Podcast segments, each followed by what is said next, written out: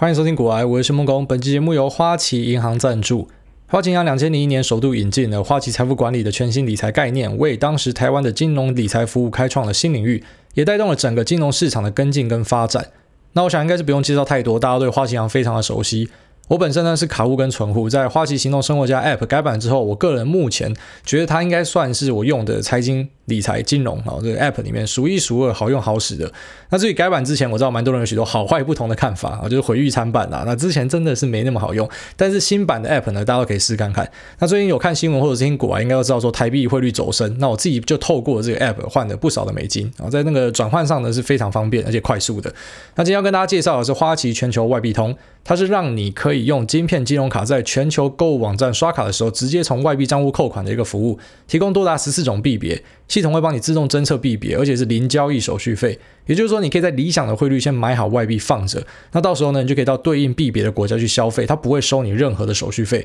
此外，它针对花旗财富管理或是花旗私人财富管理贵宾，还有限时的优惠。虽然需要每个月账户平均余额达到台币三百万，然后可能多数人是没有达到这样子的条件，但如果你有的话呢，现在用花旗的全球外币通的外币刷卡消费，可以达到最高四点五趴的现金回馈。活动从现在到二零二零年的十二月三十一号为止。那想要成为花旗财富管理贵宾，或是有符合条件的朋友呢，你都可以参考看看。此外，如果呃这个你有花旗的晶片信用卡呢，你就可以去连接综合货币账户来启动全球外币通啊。给还不知道这个服务的大家，你可以直接到花旗行动生活家的 App 去启动这一项服务。那所有的详细活动内容还有限制条件呢，还有说如果你想要参加花旗财富管理贵宾的所有朋友们呢，你都可以到连接栏然后放上一个连接，那点进去参考看看。节目一开始呢，先跟大家分享一下我的喜悦啊，就拿到了一台 PS5。那这台 PS5 呢是一个善心人士，因为他搞到两台，所以他。把一台卖给我，那就蛮高兴的，因为其实我当然也很想要这个 PS5，只是一开始预约没有预约到。那后来呢，呃，有两次机会啊，一次是虾皮的主管跟我讲说，哎，这个卖场连接时间到，赶快上去抢，然后就有机会。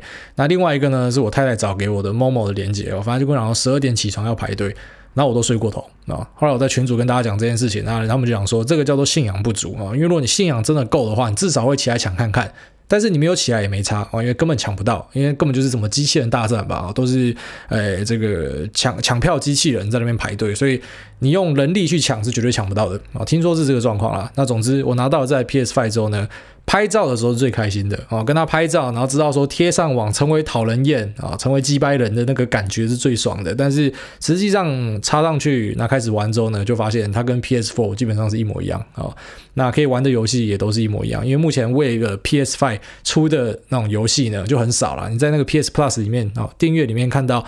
为 PS5 出的游戏非常的少，大部分呢你还是要玩 PS4 一直到 PS5 上面的游戏。那玩起来呢，就当然就是一样啊，就是就是 PS。所以我个人是觉得那个期待的感觉是最美的啊。如果说你因为这样子要去买什么黄牛机啊啥小的，然后就不要了，千万不要啊，因为那个是一样的东西，你就等时间到了，缘分到了，机子自然会来。好，那最近呢，还有一个地方妈妈啊，她是在台湾最大的，应该不是最大，还是最大，我也不知道，反正就是最大家之一的广告发案公司当发案负责人。然后这个地方妈妈之前也是跟我聊天，就想说她的儿子有在听股癌啊，那听了股癌之后呢，就跟他妈讲说，妈，我买特斯拉。我想说，干，我是真的很常聊到特斯拉嘛，好像是蛮常聊到，因为我还蛮喜欢 Elon Musk 这样。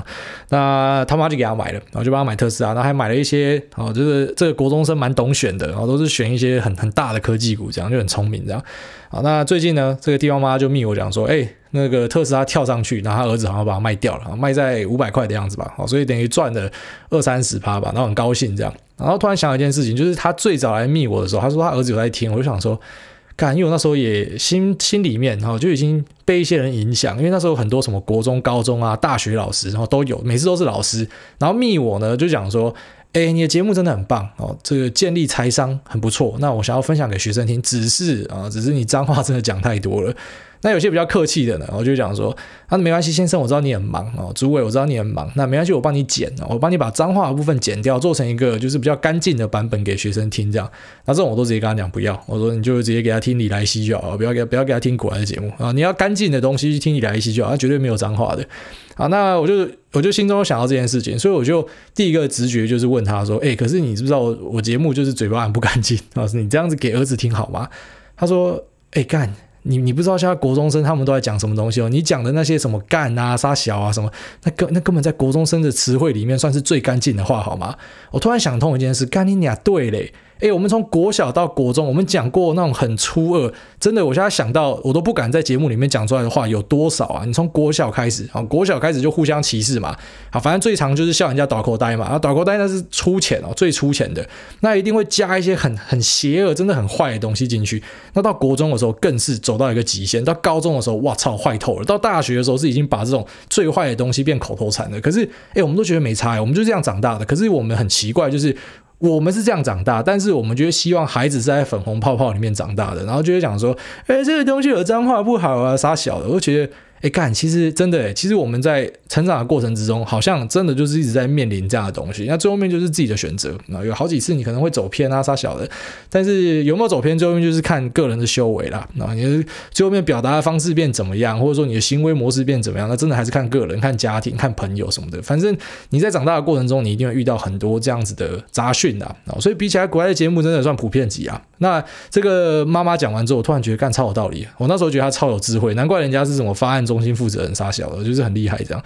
好了，那先聊到这边了。哈，我是觉得这个很白痴，跟大家分享一下。那今天这个节目呢，要跟大家聊的是呃放空机构哦，因为其实我在。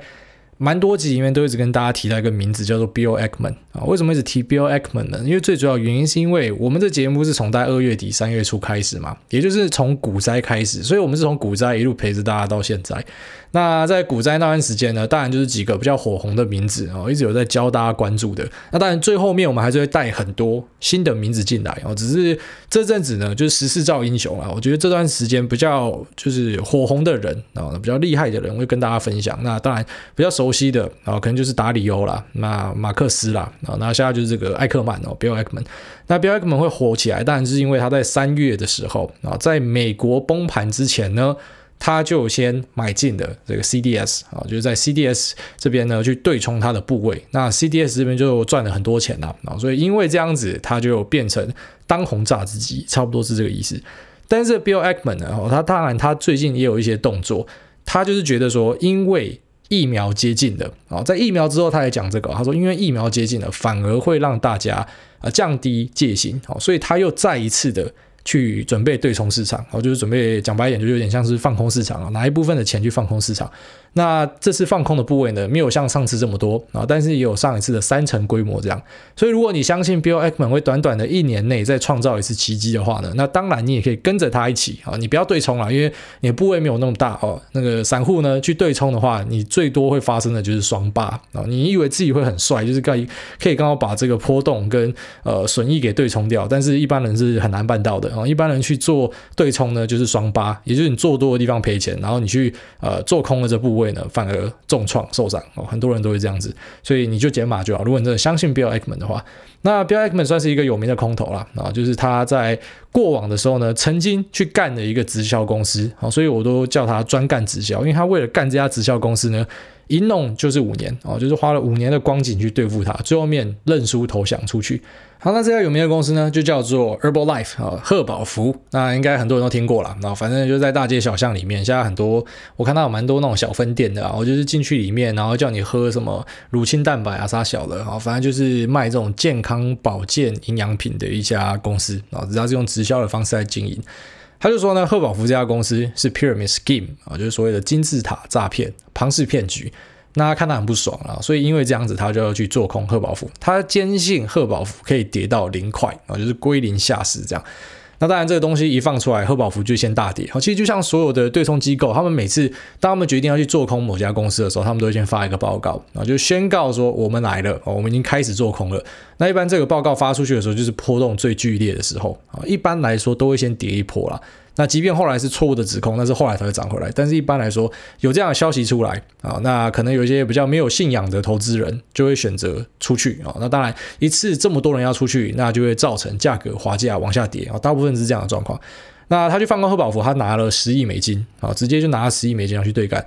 他才刚决定跟贺宝福对干没多久哦，马上市场上就有一个 new player，就一个新玩家决定要加入。那他的名字呢叫做 Carl Icahn 哦，他是另外一个对冲基金的负责人哦，当然也是一个有名的投资人。他就直接讲说他要跟 Bill Ackman 对坐啊。其实他们之前就有结下一些梁子啊，那只是趁这个机会呢，他要进来教训 Bill Ackman，也就是他是挺贺宝福的。而且这个人呢，他挺他是蛮屌，他是真的挺到底啊！他买贺宝福的股票，一路买买到大概有二十五趴左右的股份是他的啊，有四分之一的公司是他的，所以他真的买超多的部位哦，就是要把你给这个叫做 short squeeze 啊，就是说嘎空啦，因为他知道你在放空嘛，那我就一直把你往上嘎，嘎到你受不了，你必须要出场啊，要进去把你给挤掉。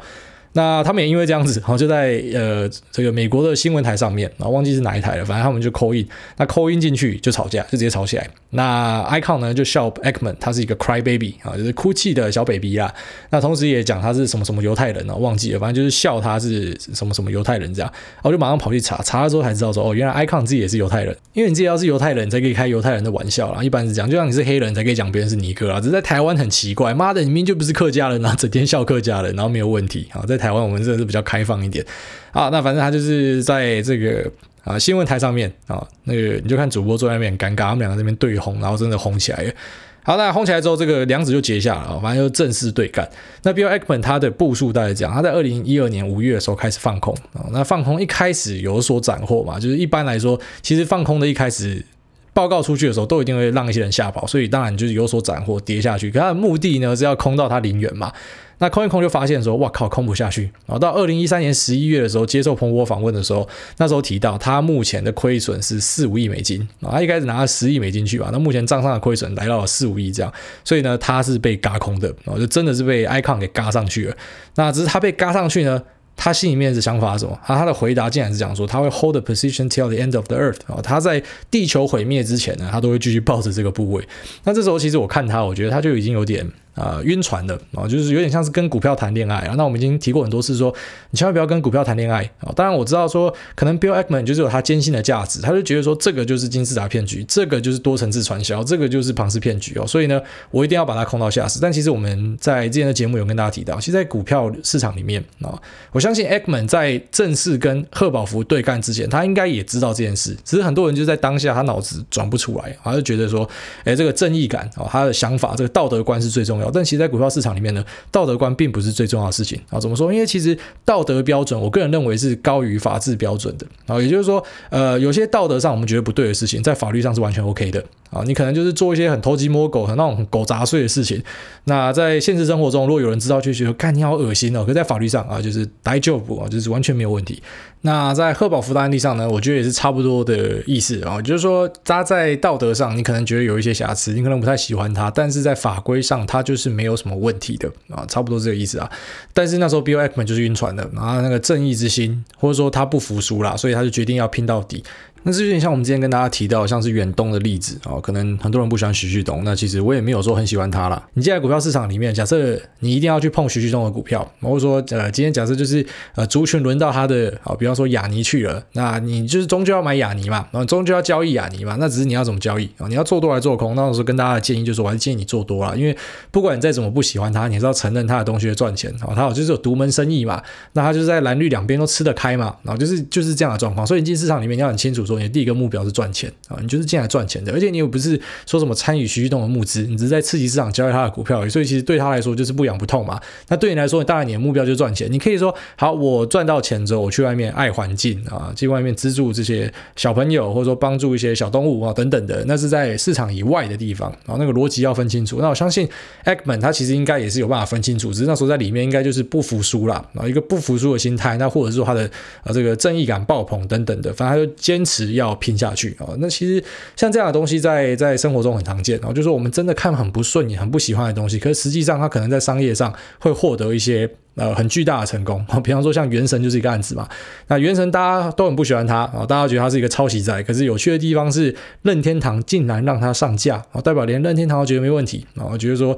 可能他不是我对手，我可以在他身上赚到钱。所以你看，你各位气得半死，可是任天堂觉得没问题。那后来呢？啊，如果说今天假设原神是一个上市公司好了，那我相信那时候很多人很气，他们可能假设要找一个地方宣泄，就像这样说，那我就进去这个市场放空它，来教训他一下啊，因为我这样想。就是我觉得他很恶心，而且我看网络上风向，大家都觉得他很恶心，那他完蛋了哦，一定大家都会抵制他，都不会玩他。然后你空下去就发现说，哇靠！全世界网友真的是没节操啊！那竟然这些手机的手游玩家们呢，氪金氪到他在很多国家的排行榜都排到第一名去啊！这样说，干你明明就是一个抄人家的东西，可是就是这样啊！这个东西在商业上获得巨大的成功，所以你在道德上怎么不喜欢他？可是，在法规上没有瑕疵啊！那连这个原著他也没有意见啊！因为大家都是想要把饼做大，大家都想赚钱呐，所以大家是这样啊！这个整个观念是这样。那总之啊，Bill Ackman 他就是不服输，那决定拼到底。啊，一路拼拼了好几年，拼到二零一七。那在二零一七年的十一月呢，在一个访问里面，他才承认说他已经有把一些 short sell position 给 cover 掉，那放空部位给 cover 掉，那把它换成是 put option 啊，就是看跌期权啦，然后就有点像是啊、一样是做空，只是换个方式去做空啊，那换个压力没有那么大的方式去做空。那他使用的部位呢，是他的三趴的呃管理部位啊，那是总资产的三趴的部位，拿来继续去放空贺宝芙。那但是。讲是这样讲啦，啊，那后来从一些后面的报道，其实我觉得可能在这时候就已经回补了啊，我觉得在这时候应该已经回补了差不多了。就是他虽然嘴巴上在这样讲，那我也是没有去翻说，哎，到底实际上他那时候部位有多少哦？但是我猜他是已经回补了，因为他在讲完这段话的同时，后来贺宝芙就直接往上嘎一波大的哦。如果说他还在的话，那他的那个资产哦，一定就是蒸发了，因为他是换成这个看跌的期权嘛。所以如果说，哎，最后面。啊，是涨过了他设定的价格的话，那当然他手上的这一批期权呢，就是归零啊，就直接归零。那这是他三趴的资产呢，对他们这种管理大量资产来说，这是非常巨大的数字。所以我个人觉得他应该那时候就已经有开始出场了。哦，那到二零一八年二月的时候才正式宣告说他已经全部都出场了。哦，也就是说认输了啊。那贺宝福这家公司到现在都还存在。哦，也就是说贺宝福赢了啦。那其实在这中间呢，他有一次是有机会。去把贺宝福扳倒的哦，也就是说他寻求第三方，寻求所谓的公正方哦，政府的角度来介入。他准备了一批资料，那并且呢把它交了出去啊，那交给谁？交给 FTC，就是所谓的呃美国的公平交易委员会啦。啊，那同时呢，SEC 哦，就是这个证券管理的也加入了，就是两个单位一起去调查。那调查的结果是，他们认为贺宝福目前的收入确实就是八九成都是来自于他们的商品。啊，确实有像他讲的，哎，有入会费啊，可是入会费就是一层而已，所以并没有构成所谓的这种多层多层次传销或者说老鼠会的一个基本要件啊，就是说以入会费为一个本体啊，就是说他们其实没有商品啊，是靠入会费这样，他们是有在卖东西的，所以连政府这边啊，连这个呃联邦的组织单位呢，都觉得啊，就是没有问题，所以其实在这时候，我觉得就差不多已经奠定。他要输了哦，从二零一一二到一三，然后到一四年交了这个资料出去之后，我觉得差不多要输了。只是他还蛮屌的，他就如成撑到二零一八才正式宣告退出啊。反正他因为这样子，那我觉得他有点，就是那时候就有点进入一个呃，大家在看他笑话了。那直到二零二零年哦，谁知道啊，在二零二零年之后，竟然哦就转身一变，变成市场上最精准的人。所以有时候。你知道，这个就可以回到一个，我们来鸡汤一下啊，就人生是无限赛局啊，所以你只要继续活下去呢，你总有一天都是有机会的，好，都总有一天都是有机会的。那我们今天就先聊到这里啊。其实我本来想要把一些对冲机构都顺便讲一讲，因为那时候想说 Bill Ackman 大概五分钟吧，那剩下的时间我可以聊一些其他的对冲机构，就没想到我自己，你知道我很常就是把脑中想到的东西 day day day 出来干，day 一 day 就二十分钟去了，所以好了，那我们剩的东西可能之后再聊吧啊，还有蛮多对冲机构都有一些有趣的故事啊，那之后再跟大家分享。好，那就来看 Q&A。然后第一位这个 Tangs 说，妹子帮你吹，挨大红到社团酒店妹子主动私讯我，用挨大开话题，我只说了想输钱跟我买就对了，然后就没有然后了。看真的假的？下面这个。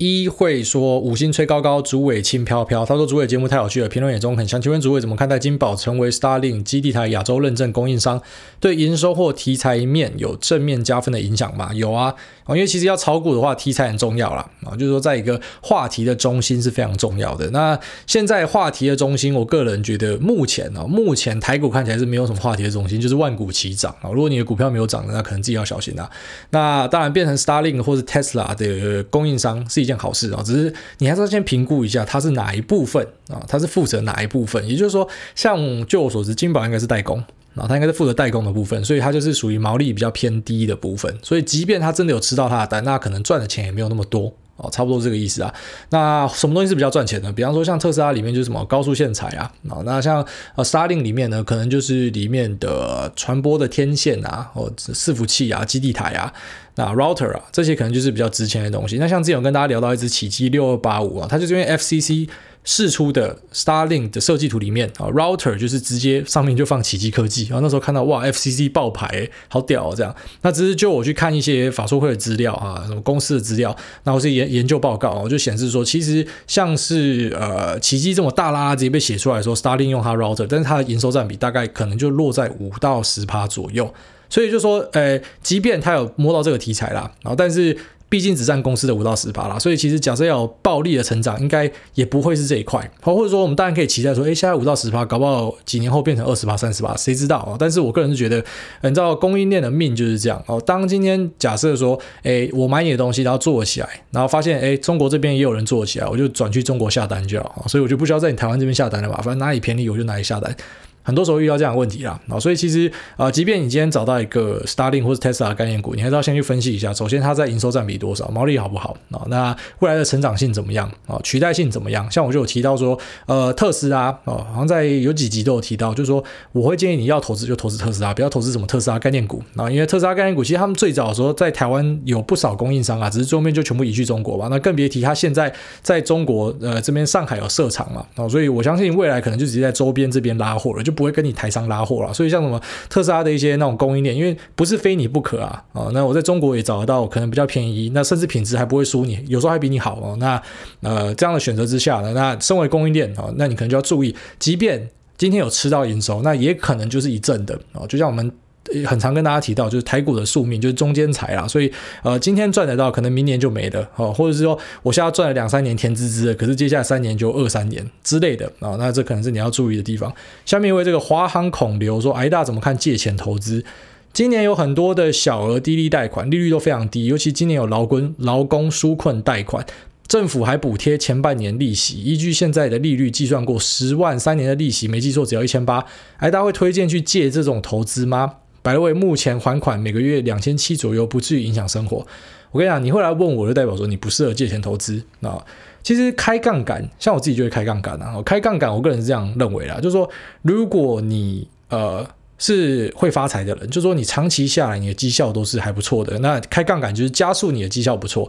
但其实换过来说，如果你长期绩效都是没有那么好，或是不稳定的，那开杠杆就是增加不确定性。然后因为杠杆并不是什么发财秘籍，它只是有点像是撬动你的获利或亏损啊，就是让你的亏损跟获利放大。所以你长时间是亏损的，那你杠杆下去，你就会亏更多啊。所以你会问这种问题的，我相信你是呃可能对自己的投资绩效也没有很确定的啊。那你会想说，哎，那不然我投资大盘好了哦。你既然你都跟我讲说大盘长期稳定向上嘛，啊，但是有一个前提啊，前提是对啊，长期稳定。向上，可是我们不知道中期、短期会怎么样嘛？哦，比方说你要还钱的时候，然后发现说哇，今天大跌，然后跌到爆掉，然后你你你现在卖，你就觉得我可能卖是卖在最低点，但是我又不能不卖，所以就亏损啊，亏损马上就发生了，你懂我意思吗？那呃，其实贷款哈还是有很多眉眉角角，但便宜的资金会鼓励大家说，如果你有需要运用的话，你就借。那或者说，假设是真的很便宜的资金，那比方说房贷利率超低的话，其实也不用急着一定要把什么房贷学贷还完哦。假设它的利息够低的话，那我觉得，呃，这个是在自己财务的控制方式啊。但是如果说你要拿进去投资，因为我必须得说，投资还是一个呃需要花时间跟精力的地方啊。如果说你平常就没有做得很好的人，或者说你不是做得很习惯、很有自信的人，那我建议你都不要开杠杆，好，就是完全不要开杠杆。那做得好的人呢？哈，假设你开杠杆，那我也会建议你那个控制的部位，可能就是在说，呃，你总资金可能啊加杠杆，大概投入一百四、一百五就好了啊。但是，比方说像有些人台股是，我直接可以融资多少我就全部融了。哦，如果你全融是这样，因为你自备款大概四成啊，所以你全融就等于你是开二点五倍的杠杆啊，因为你用四万块就可以买到十万块的东西嘛。那我个人觉得哈，二点五倍的杠杆就两百五十趴啦，我个人觉得都是比较比较陡的啊，所以呃。除非你有万全的准备，并且已经有多年的绩效证实说你的投资是 OK 的哦，不然不要想要去杠杆，真的是这样。好，下面为这个拉拉儿说，秋五星吹主委在吹主委的老婆高于五星的漂亮，谢谢主委的 Podcast，让我在通勤路上有很多基本观念的增长，跟提醒自己应该多注意股市流动，不然还是学生上课又上班，一碰到期中考就忘记了。前阵子括号刚好是百灵果步道的时候买零股的二三三零，结果最近竟然已经报酬十三趴了，虽然少少的，但很开心。囤很久的金融股也慢慢的往目标价走，身边的朋友也慢慢的参与股市，有主委适时的评论现况，让我跟朋友都聊得很顺，甚至朋友还说我是少数能和他聊这种话题的人。赞叹台股，赞叹主委，有你真好，好感谢。下面一位哈哈哒哒哒哒说感恩主委，赞叹主委，想请教诸位，如果想要做这个国外指数型投资。国内的国外成分证券 ETF 可以买吗？还是建议直接申请海外券商？有条件就直接申请海外券商了。看得懂英文，呃，其实也不用看懂英文了。干，现在网络上教学这么多，教学看一看，直接去办海外券商了。那如果说你要办国内，当然可以，只是你要注意低消啊，低消非常非常重要。那一般来说，可能都要至少一次投入二十万到三十万一笔哦，那才可以把这个低消给免掉。不然你就是属于高成本在买股票，那成本是非常重要的。所以当然有条件去申请国外券商的，你就去申请国外券商吧。像因为这个是菜鸡说，菜鸡留言，不知道可不可以询问？诸位大家你好，想请问有听过联准国际金融集团吗？想问一下可不可以投资？在网络上找的消息看起来都不错，但是不知道这种炒汇要怎么做功课。谢谢诸位啊，我觉得不懂的东西就不要碰。我已经讲过了两万五千三百二十一次了。下面一位这个虚弱零零九三三说，小小菜鸡的超级无敌霹雳用力五星吹捧。小弟今天早上打球得知朋友最近在做空台子棋，马上问他是不是脑子有问题，开始分析最近第一款疫苗问世之后百花齐放，现在第二款又出来了，到底是谁给他消息跟勇气？现在还在放空，也顺便。推荐挨大的节目给他，跟他说你想投资再来听，想要赌投机赌博的话就算了，诶，不一定哦，搞不好现在放空台子期，然后之后你看现在涨很爽了嘛，两个礼拜之后崩回去原点有没有可能？其实股市什么状况都有可能的，像我刚刚前面提到这个 Bill Ackman，他现在就是又把一部分资金拿进去。呃，对冲了嘛？那如果不是说看看衰后来的走势，或者说预期有什么样的波动，他也不会这样做嘛。所以其实随时都会有人看多看空啦。那我个人觉得，当然如果他是懂玩的，那就没差了。只是一般菜鸡如果要去做期货，因为看过太多了，就是期货做的他妈乱七八糟，赔的要死的。还是那句话啦，就是股票做得好再玩期货，期货做得好再去玩权证啊。那如果说连股票做不好，那后面两个衍生金融品连想都不要想了。好，下面为这个林姓掌柜说五星吹吹，我要讲笑话。五星奉上听了两个礼拜后直接上瘾，送货的好伙伴，目前进度四十二集，好像很流行讲笑话。来一个，哎，挨大，如果有个中国人一个礼拜没有吃饭会怎样？挨大说会死吧，我说不，他将会学会 Chinese 功夫啊哒哒哒哒哒，挨大哈哈哈哈哈，这个。蛮好笑的，好，下面这个 B A J Z Z C C H U 说推推五星吹捧捧捧，推荐万能青年旅店，不万能的喜剧，身体愉快，精神健康啊！这个感谢你的音乐推荐。其实老实讲，我那个 Spotify 歌单我超想放万青的，然后就是万能青年旅店，它是一个呃中国的乐团啊。那我最喜欢他的一首歌是这个秦皇岛啊，秦皇岛这首歌真的超干赞的，我就是他的主唱那时候好像是。忧郁症还是什么抑郁症，我也不知道那个症症头是什么了，反正就是生病，然后说他就去秦皇岛的啊，就中国秦皇岛的呃，因为那个地方听说是风光明媚啦，所以很多精神病院就盖在沿岸吧，然后就是让你看海，希望你可以复原这样，然后于是他就写下了《秦皇岛》这首歌，只是在 Spotify 上面没有，所以我就没有把它拉进歌单，不然这首歌我觉得超赞的。那万能青年旅店的其实每首歌我都很喜欢啦，啊，所以感谢你的分享，我们是同号。下面为这个 E N L 四八 B B 说：“我是大宇，我治水，你智障吗？想知道主委跟你老婆最近一天二十四小时、一周的时间规划？哎，其实我真的没有什么时间规划，像。”有时候五点睡，凌晨啊，那有时候一点，有时候三点啊，那睡醒的时间也不一定，反正睡醒就是工作啊，就是所以工作就是包含什么，可能写一些股啊，那可能呃看股市的研究啊，或者操盘啊等等的，然后那之后就遛狗啊，那遛完狗之后呢，就吃晚餐啊，那基本上我们大概九成都是外卖，一成的时间是自己煮，差不多是这样，那之后可能就看一下 Netflix，打个电动，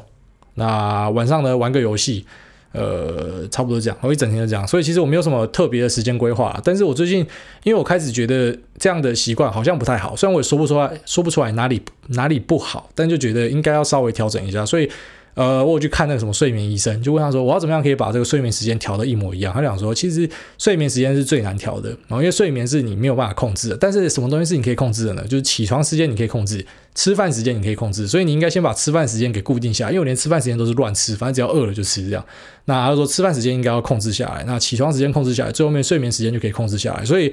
我就拿自己来做实验吧。好，等我把自己空起来之后呢，我再跟大家分享我的时间规划怎么样。不然我现在真的是反正就想到什么就做什么，没有什么时间呃的规划。下面一位我不是归人是个过客，说五星推爆推推推，五星推爆挨大，年纪跟挨大差不多，上班偶然听到一集，发现就停不下来了。呃，癌大传授的观念对新手跟小资族都蛮友善的，不会像一些分析师在那边吹。想问挨大对于 XOM 哦，就是 X Mobile 啦，那这档有什么看法吗？最近看价格是在近年相对低点，就手痒买了一些，最后私心推一下日团，Pay money to my pen，挂到主上也过世。那我发现其实蛮多听众跟我的那个啊听的歌是很像，然后像这个 Pay Money to My Pen 我有在听啊。那我们真的是同温层诶，啊，就是你们喜欢听我节目，那我们听的歌诶也也很像这样，所以大家还有一点共鸣啊，是这样。那 Exxon Mobil 其实很多人以为它是一个单纯石油公司，但其实不是，它触角非常广啊。所以呃我没有办法建议你说，诶每只股票哪只比较会涨，哪只比较会动啊。但是我只能听一听，然后告诉你说这个东西我觉得危不危险啊。那像 Exxon Mobil，我个人觉得应该是没有太大的问题。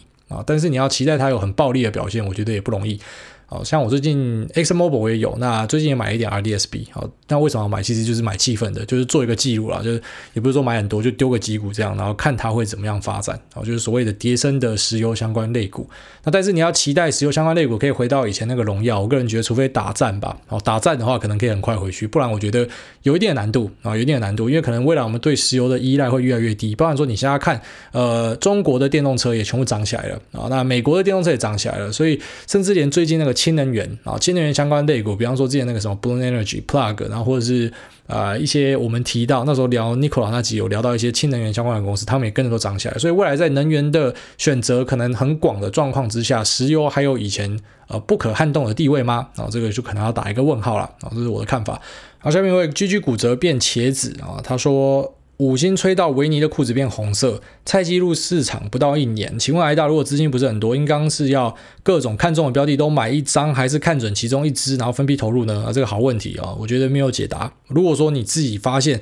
你看的这个准度很高的话，那后者可能比较好。但是你的准度可能普通，但是你去布族群，你发现你看族群是蛮准的，那可能前者比较好。所以真的看个人。他说我自己是有做多做空，但都是一两张。手中超过十档股票被朋友笑像是菜市场，因为买的张数都较少，所以有时候即便获利超过十五趴，最多也只有赚一两万，感觉像是益智游戏大富翁，没有真的成为富翁。祝挨大的鸡鸡不会变成茄子，好，感谢你的这个祝福。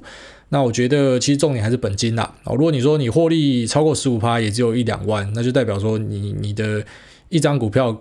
可能不就是一股可。一杆瓜小，一单股票可能就是买个十万块吧，十万块在台股就大概是一张两张的规模，差不多是这样子吧。所以代表你的问题并不是你的绩效不好，是你的本金不够啊。那你也不要操之过急去去去追求说，哎，我的本金要要翻倍或啥小的。因为像我我自己今年美股是翻倍啊，但我觉得那个有点。运气成分就刚好遇到一个肺炎之后的暴力反弹，然后又压了很多在 SaaS 跟特斯拉跟 NVIDIA 上面，所以诶就是刚好翻倍这样。那其实之前的绩效也没有真的可以到，好，就是有些老师可能宣称说我们就是每年翻倍再翻倍嘛，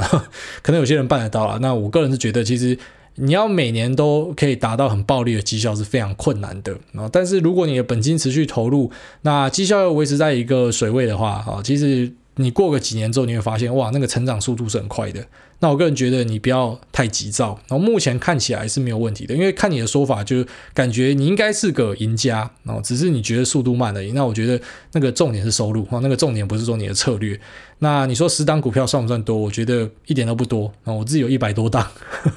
我加美股一百多档，台股可能现在就五档左右，好，但是美股一百多档，那一百多档其实实际上啊，我的资金大概八九成都是在前面的十档。那你想说，那你为什么还要买一百多档？啊，就干就买气氛啊，像比方说麦当劳，麦当劳就不可能重要，我就买一点啊，我就喜欢麦当劳啊，所以买一点点放在那边我也爽啊。然后甚至我手上有一些很很奇异的股票，像那个中概股啊，那个电车三傻，很多人家称他们电车电车三傻，就是小鹏 NIO 这样啊，那个我我每个都有几股，那那个是要干嘛的？我也不知道，啊，就是买了放着。所以我其实很多时候就是自在参加而已。那我账上有一大堆那种。啊，现在获利什么两三百趴的股票，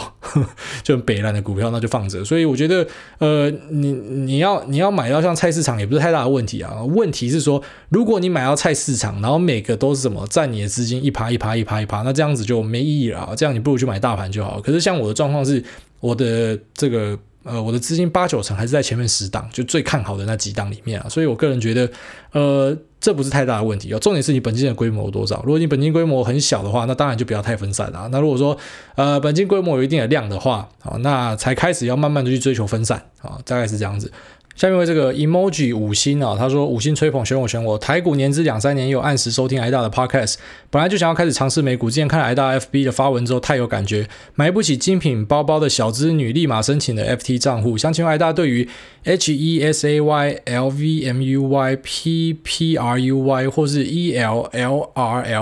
这些类股的看法，感恩的心。呃，赶你要考我是不是？H E S A Y 应该是爱马仕，然后 Hermes，L V M U Y 就是 L V M H 啊，路易威登集团。那这个 P P R U Y 我不知道是什么，E L 应该是雅诗兰黛啊。那 L R L C Y 就是呃 L'Oreal 啊 L'Oreal 这样。所以他提的这些都是属于那种呃美妆精品品牌啦啊。那我个人是觉得没有太大问题啊，这些股票的走势其实都是走长多，我觉得他们一路以来表现都很好了。那你要投入这样的股票当然可以啊，其实。这你知道这个就有点像买气氛嘛？如果说你就是因为你买不起精品包，所以你要买这个就好玩呐啊！其实好玩，我觉得你知道投资太多人就是讲成一定就是啊，虽然我们既然都是要赚钱的啦，可是你知道有时候也不要强求啦。哦。你你可能从你自己喜欢的东西去下手，你你做起来你自己也高兴嘛。那这几只股票的表现回撤都很好啊。那当然精品未来会怎么样，我我不知道，因为精品我真的不熟悉啊。但我是蛮相信那种。动能的哦，就是过往表现好的股票，我一般都是相信它未来表现好的机会也高哦，所以其实这些股票你要买的话，当然你就可以分批都买一点，都买一点这样啦。但是一般人对于市场不熟悉的哦，特别像你这种可能什么都还搞不清楚状况的。你这些买一点之后，你可能最主要的资金还是拿去买大盘呐。我说，如果你真的都不懂的话，还是以以大盘为主啊，这是比较保险的做法。好，下面为这个 LeBron Suck 三三三三三说，花莲小菜鸡啾啾啾，吹捧癌大，吹捧起来。相信问癌大，知不知道永丰大户的美股定存，对于他们的看法怎么样？感谢癌大，希望会抽到我的问题。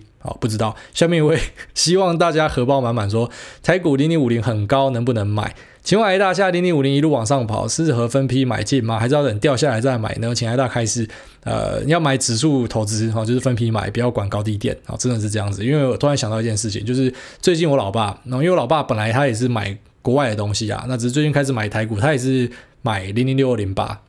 好，他也是问我一样的问题，说要不要买，是几个月前问的，就跟他说就就定期买。那时候看起来当然也很高，我也觉得很高啊。可是，诶，台股最近又创新高了，但我们不知道会不会，比方说两个月后垮下来啊？那当然有垮下来就更好嘛，那垮下来就让你买嘛。那只是如果没有垮下来怎么办？然后就是我们做指数投资，我们最怕就是你去做这个 market timing，然后就去算哪时候市场会上涨跟下跌啊。因为如果说比方说你比较不幸是算到二零一五年到一八年，诶，涨了三年呢。即便你空手三年呢，可是三年假设你有投入进去，再加上复利，那个效果也是蛮不错的啊。所以以防这种可能你等不到低点的状况，因为你要多低啊，没有人知道嘛。像我知道在 PT 上面还有人就是还有还有人在讲说要等到三九五五啊，就是之前二零零八年股灾的最低点，那你就等吧。然后你目前等了十二年都没等到，可能未来运气好的话，可能几年内等到，有没有可能？还是有可能啊。但是如果就五十年都没等到呢，那你就一辈子都不要投资了嘛，对吧？所以呃，不要去。映射某个点啊，我个人觉得，如果你是做指数投资的呢，分批投入就 OK 了。好了，那最后一位这个 L U I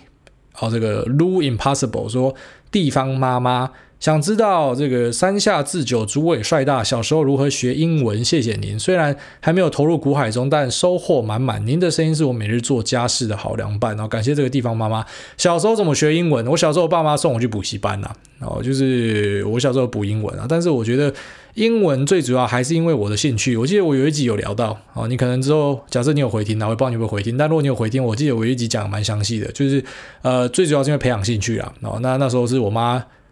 凹我凹我妈，我凹我妈买了一台 iPad 给我哦。那呃，这个 iPad 买下去之后呢，就开始狂听歌，就突然发现说，哇，好想知道他们在唱什么，所以就因为这样子开启了我的学英文之路嘛。那我觉得，如果你从那种呃，你真的很有兴趣的东西下手的话，那个学习速度是很快的啊。所以你还是要从你自己有兴趣的东西。所以我不知道地方妈妈你喜欢什么。假如说你喜欢煮饭煮菜的话，可能就看一些这个煮菜煮菜煮饭的节目吧啊，然后把字幕打开来。然后就一直听，一直看哦，看久真的就会了，就有点像是你很难解释为什么小时候跟那什么阿公阿妈住，那突然就把客家话跟台语学得很好嘛？哦，你你也不知道为什么，就是因为你就是一直在接触那个环境，然后你日常需要用到，所以你就变厉害了。所以观念是差不多的嘛，日常需要用到，然后兴趣之所在，那可能就可以学得很快。那什么抓着单字书狂背啊，我觉得那应该是没有什么屌用啊。好，那这期节目先到这边啊，感谢大家支持，感谢大家收听，我们下期见，拜拜。